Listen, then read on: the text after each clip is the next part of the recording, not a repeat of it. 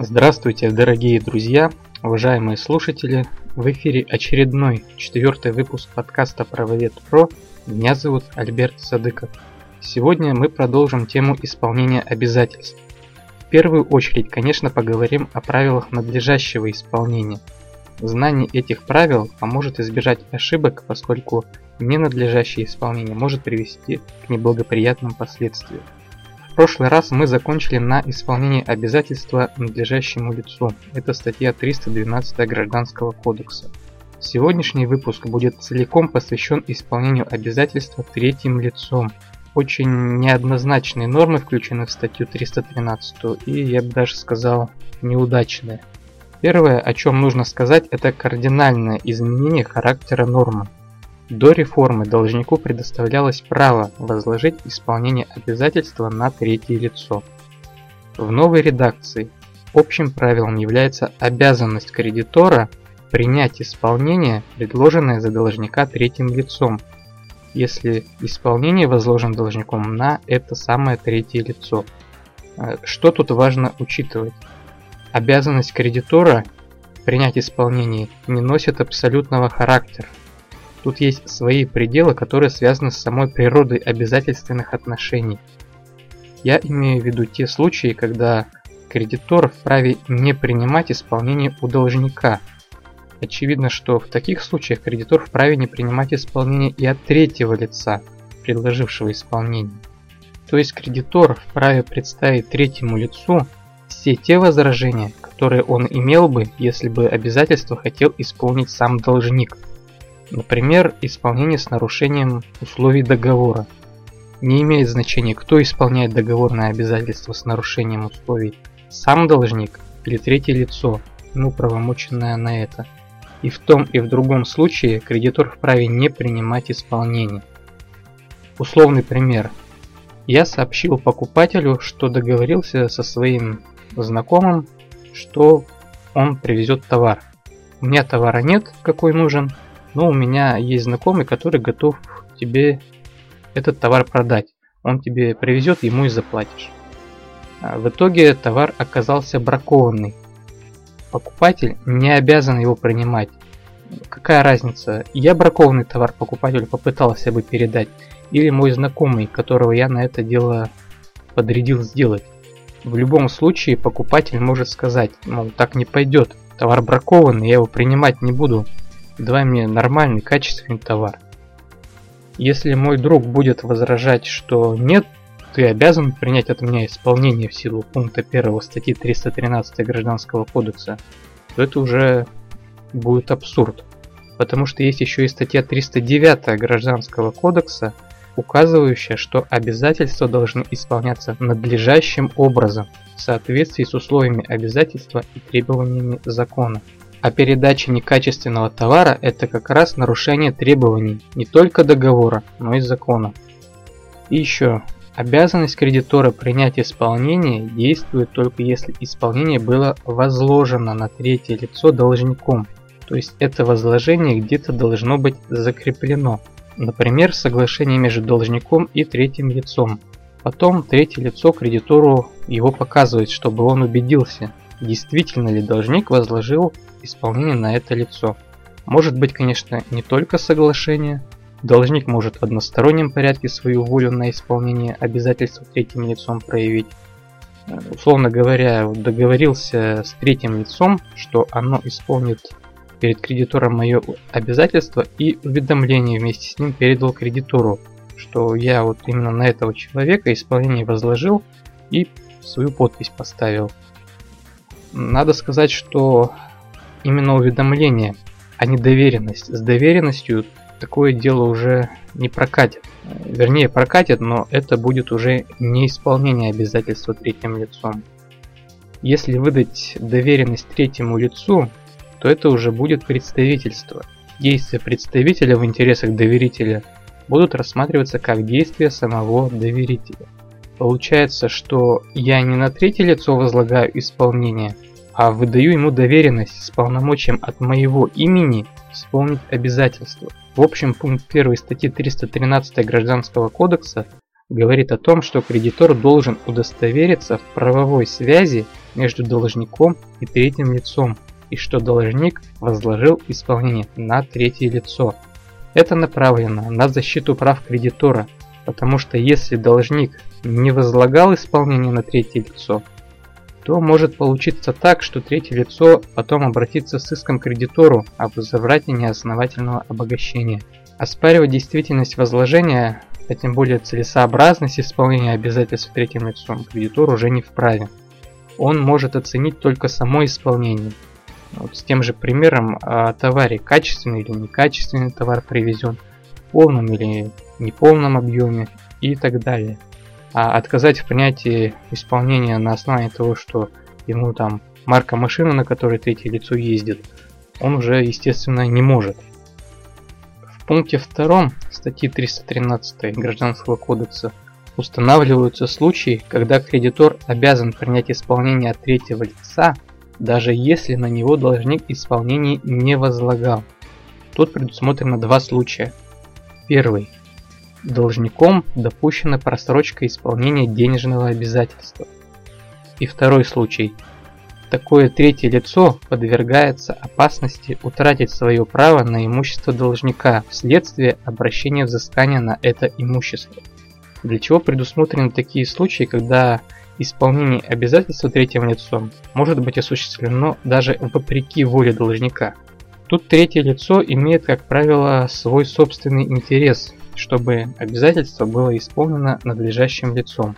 Хотя в первом случае некоторым образом осуществляется скорее защита должника от претерпевания им неблагоприятных последствий, связанных с уплатой процентов, пени, взысканием убытков и других имущественных санкций.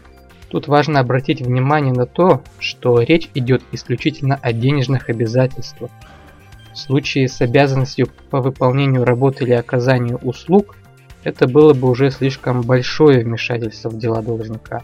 А вот во втором случае интерес третьего лица прослеживается очень четко. Классический, наверное, пример – это исполнение обязательства арендатора по уплате арендной платы субарендатором. В силу того, что в договоре между арендатором и субарендатором указано, что договор расторгается, если расторгается договор между арендодателем и арендатором. А в договоре аренды обычно устанавливается, что арендодатель вправе в одностороннем порядке расторгнуть договор аренды, если арендатор не вносит арендную плату, например, три раза подряд.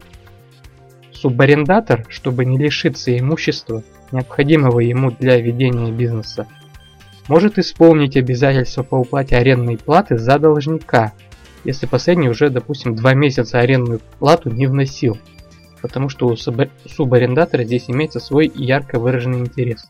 Если кратко, то третье лицо должно доказать три момента. Первый. У него есть право на имущество должника. Субарендатор, понятно, у него есть право владения и пользования имуществом, сданное в субаренду. А второй момент. А в договоре между должником и третьим лицом есть условие о том, что переход имущества кредитору влечет прекращение прав третьего лица на имущество. То есть в договоре субаренды прописано, что при расторжении договора аренды договор субаренды тоже прекращается. И третий момент. Существует реальная опасность утраты имущества вследствие неисполнения обязательства должником самостоятельно. В случае с субарендой арендатор уже третий месяц не оплачивает арендную плату и договор может быть расторгнут, что приведет к прекращению договора субаренды. Думаю, это все понятно, поэтому пойдем дальше. В пункте 3 статьи 313 Гражданского кодекса указано, что кредитор не обязан принимать исполнение, предложенное за должника третьим лицом, если должник, должник обязан исполнить обязательства лично. Такая обязанность может вытекать как из закона и иных нормативных правовых актов, так и из договора или существа обязательства. В договоре тут понятно, стороны сами могут установить правила о том, что должник обязан исполнить обязательства лично. Примеры, которые предусматривает закон, можно привести следующие. Например, поверенный должен исполнить обязательства лично. Это указано в статье 974 Гражданского кодекса. Исполнитель по договору о возмездном оказании услуг тоже, как правило, обязан исполнить лично обязательства. Это статья 780 Гражданского кодекса. Лично обязан исполнить обязательства хранитель по договору хранения в силу статьи 895 Гражданского кодекса. Вот это только некоторые примеры, на самом деле их, конечно, больше. Переходим к пункту 4 статьи 313 Гражданского кодекса. Вот очень спорная норма, надо сказать, очень. Эта норма позволяет третьему лицу исполнить обязательства должника посредством внесения долга в депозит нотариуса или провести зачет встречных однородных требований. Разумеется, в случаях, когда исполнение обязательства третьим лицом допускается. Мы уже ранее рассмотрели условия, которые допускают исполнение обязательства третьим лицом. Соответственно, если исполнение третьим лицом допускается, например, должник возложил исполнение на него, то обязательство может быть исполнено внесением долга в депозит нотариуса или путем проведения зачета. И то, и другое производится с соблюдением статьи 327, если речь идет о депозите нотариуса, и с соблюдением статьи 410, если речь идет о зачете. А в случае с депозитом нотариуса интерес представляет даже не пункт 1 статьи 327 Гражданского кодекса. Там говорится, что должник вправе исполнить обязательства путем внесения денег в депозит нотариуса, если кредитор отсутствует, недееспособен. В общем, там несколько вариантов указано. В статью 327 введен пункт 1.1 о том, что соглашение между кредитором и должником может быть предусмотрена обязанность должника исполнить обязательства по передаче денег или ценных бумаг путем внесения долга в депозит нотариуса. То есть денежные средства не на расчетный счет кредитора переводятся, а передаются в депозит нотариуса. И тогда получается, что должник может возложить на третье лицо исполнить обязательства путем внесения денег в депозит нотариуса. А это положение кредитора несколько ухудшает, потому что кредитор обязан принять исполнение третьего лица, если должник на него возложил это исполнение. В случае с внесением долга в депозит нотариуса или проведения зачета тоже возможность проверки кредитором этого обстоятельства, что должник действительно возложил исполнение на это конкретное лицо, очень затруднительно. А в пункте 2 статьи 327 указано, что внесение денежной суммы или ценных бумаг в депозит нотариуса считается исполнением обязательства. Как только третье лицо денежную сумму внесло в депозит, все, обязательство считается исполненным. Кредитор перед этим проверить, что между должником и третьим лицом существует правовая связь, может и не иметь возможности. Допустим, внесло третье лицо денежные средства депозит нотариуса. Кредитор их получает. А потом выясняется, что не возлагал должник исполнения обязательств на третье лицо. И третье лицо потом обращается с иском кредитору о возврате неосновательного обогащения. С зачетом тоже ситуация неоднозначная получается. Сразу надо сказать, что зачет возможен только если между третьим лицом, на которое должник возложил исполнение своего обязательства, и кредитором имеется еще одно отдельное обязательство. Вот, допустим, ситуация сложилась. Должник возлагает на третье лицо исполнить обязательства по уплате денежной суммы.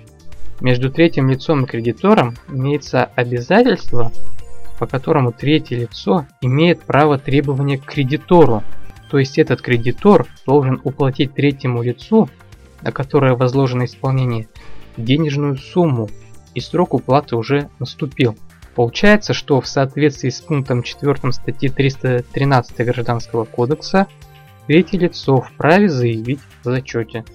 Третье лицо, получается, говорит кредитору, вот твой должник возложил на меня исполнить обязательства по оплате товара. У нас с тобой заключен договор займа, по которому ты являешься заемщиком. Ты мне как раз сумму эту уже вернуть должен, срок исполнения наступил.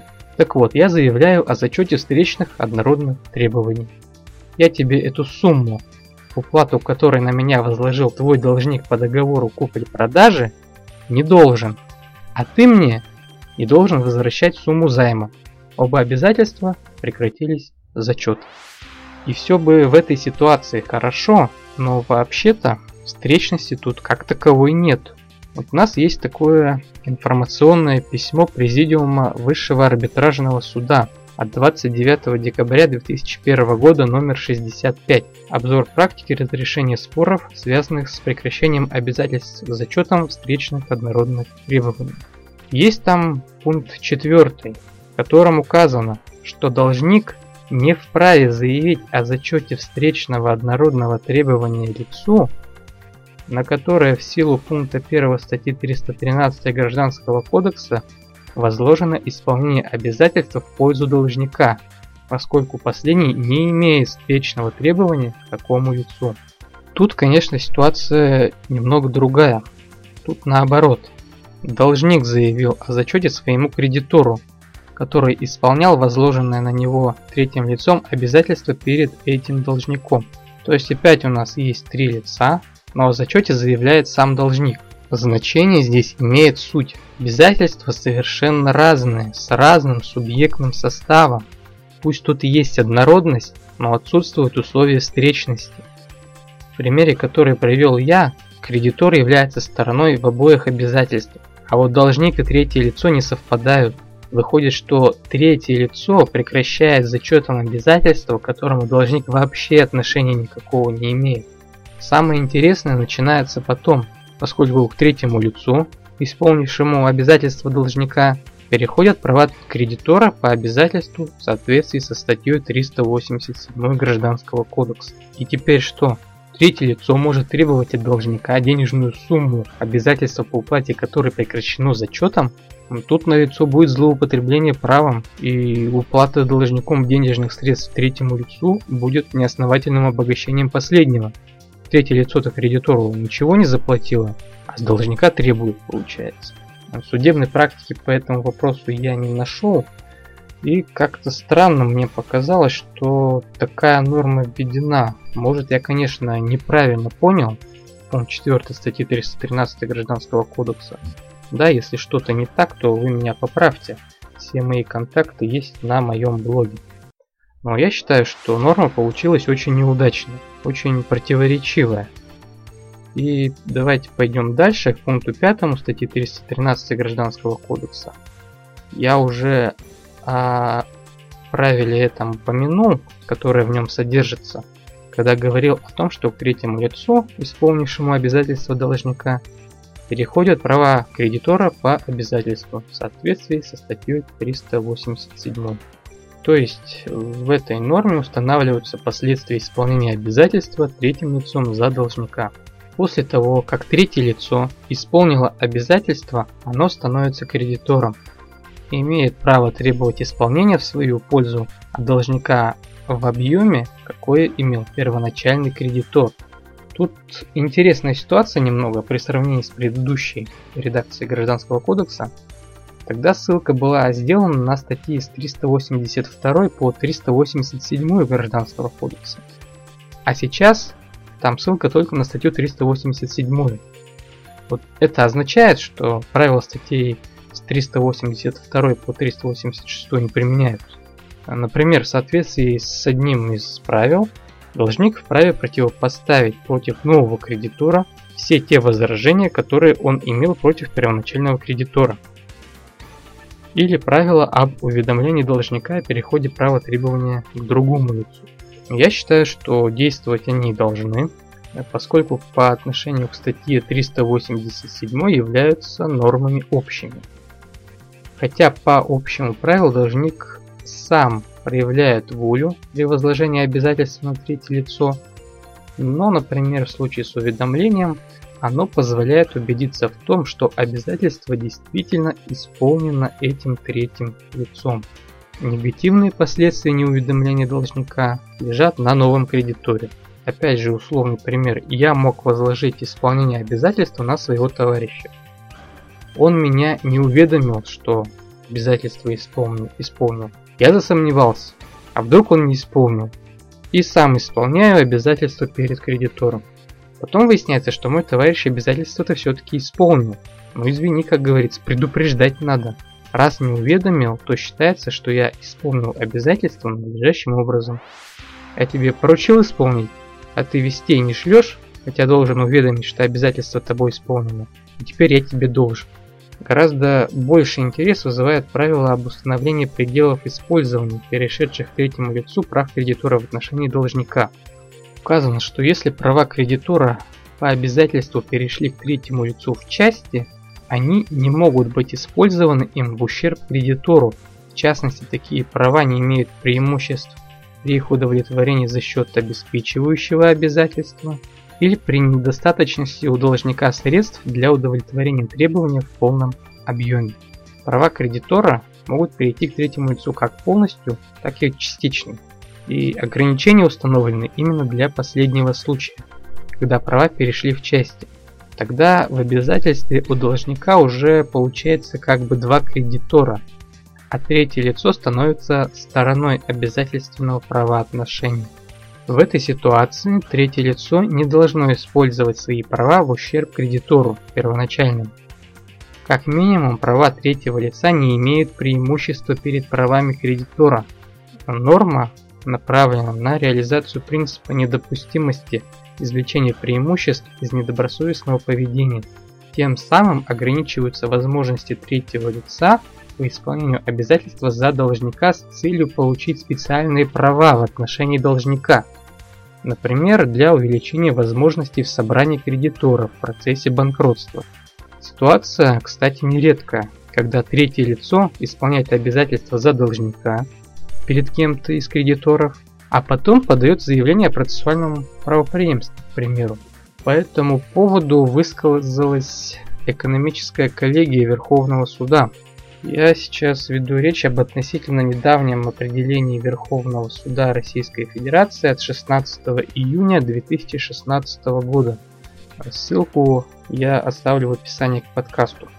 Экономическая коллегия обратила внимание, что хотя положение статьи 313 Гражданского кодекса направлено в том числе на расширение механизмов получения кредитором читающегося ему по обязательству исполнения – то есть по сути на защиту его прав. Однако этой норме не может быть дано такое толкование, в результате которого допускалось бы ущемление интересов самого кредитора против его воли. А в рассматриваемом деле третье лицо перечислило в пользу кредитора, чьи требования были внесены в реестр требований кредиторов, сумму, равную основному долгу. Сумма финансовых санкций осталась за первоначальным кредитором. После этого третье лицо заявило о процессуальном правопреемстве в части основного долга. Первая инстанция в удовлетворении ходатайства отказала. Апелляция решение суда первой инстанции отменила. Суд округа поддержал позицию апелляции. Но Верховный суд с апелляцией судом округа не согласился и оставил в силе определение арбитражного суда первой инстанции. Он отметил, что действия третьего лица по перечислению предприятию суммы, составляющей основной долг должника, фактически были направлены на принудительный выкуп отдельных прав к должнику в целях получения либо контроля над ходом процедуры банкротства, либо дополнительных голосов на собрании кредиторов без внесения дополнительных издержек на приобретение требований по финансовым санкциям. По сути, Третье лицо использовало институт, закрепленный статьей 313 Гражданского кодекса, не в соответствии с его назначением. В действиях третьего лица прослеживаются явные признаки злоупотребления правом. В результате таких действий кредитор, будучи против своей воли лишен прав требования к должнику, утратил возможность влиять на ход процедуры несостоятельности – в связи с чем отказ кредитора в спорной ситуации от принятия предложенного третьим лицом исполнения должен считаться законным, а суброгация несостоявшейся. И вот пункт 5 статьи 313 Гражданского кодекса, он о том же, что участники гражданского оборота должны действовать добросовестно. Осталось несколько слов сказать о пункте 6 статьи 313 и на сегодня эту тему закончим. Пункт 6 тоже вызвал много критики. В нем указано, что если третье лицо исполнило обязанность должника, не являющуюся денежной, Оно несет перед кредитором ответственность за недостатки исполнения вместо должника. Обращаю внимание на слово «вместо должника». Такая формулировка исключает в дальнейшем какое-то взыскание с должника в порядке регресса. То есть третье лицо, исполнившее неденежную обязанность должника, несет самостоятельную ответственность за собственные действия. Правило действительно несколько странное. Пусть должник и возложил исполнение обязанности на третье лицо, но все же это третье лицо стороной обязательства не является. Дальше вполне логичный вопрос возникает, в соответствии этого правила пункту 3 статьи 308 Гражданского кодекса. Обязательство не создает обязанностей для третьих лиц, не участвующих в нем в качестве сторон. И статья 403 Гражданского кодекса еще есть, она говорит, что за неисполнение или ненадлежащее исполнение обязательств третьими лицами, на которых было возложено исполнение, отвечает должник. Да, дальше там делается оговорка, если законом не установлено, что ответственность несет являющийся непосредственным исполнителем третье лицо. Ну представим, я возложил опять же на какого-то своего знакомого исполнение обязательств по передаче вещи.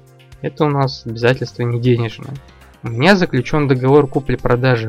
Я попросил, чтобы мой знакомый эту вещь покупателю передал. То есть исполнил за меня обязанность по передаче товара. Хорошо. Мой знакомый товар передал. А потом выяснилось, что товар некачественный. Допустим, покупатель за свой счет исправил недостатки и ко мне предъявляет требования по возмещению этих расходов. По логике пункта 6 статьи 313 Гражданского кодекса я могу покупателю сказать, ничего не знаю, иди-ка ты вот к тому, кто тебе товар передавал. Это он, наверное, его испортил, а ты тут с меня требуешь. То есть крайним оказывается третье лицо, что опять же открывает возможности для злоупотребления права. В определенных случаях, конечно, пункт 6 статьи 313 вполне применим, когда третье лицо исполняет обязанность за должника без возложения. Тогда да, допустимо, что именно третье лицо несет ответственность за недостатки исполнения, потому что его об этом исполнении никто не просил. В общем, правило тоже не продуманное получилось, много возникает к нему вопросов. Тема исполнения обязательств третьим лицом непростая, проблемная, некоторые нормы очень спорные и даже откровенно неудачные получились. На этом на сегодня все. Спасибо за внимание. Слушайте подкаст Правовед Про на сайте podster.fm. Читайте мой блог, его адрес в интернете lawyerlife.ru и мой телеграм-канал всегда к вашим услугам. До следующего раза. До свидания.